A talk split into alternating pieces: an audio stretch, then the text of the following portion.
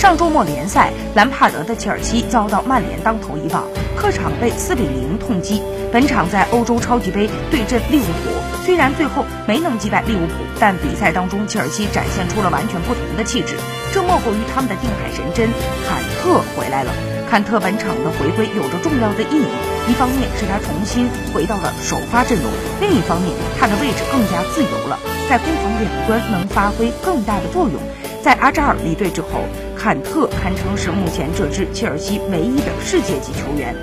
他的付出无异于切尔西的一笔重磅引援。有一个健康的坎特，切尔西才有资本和争四对手们较量一番。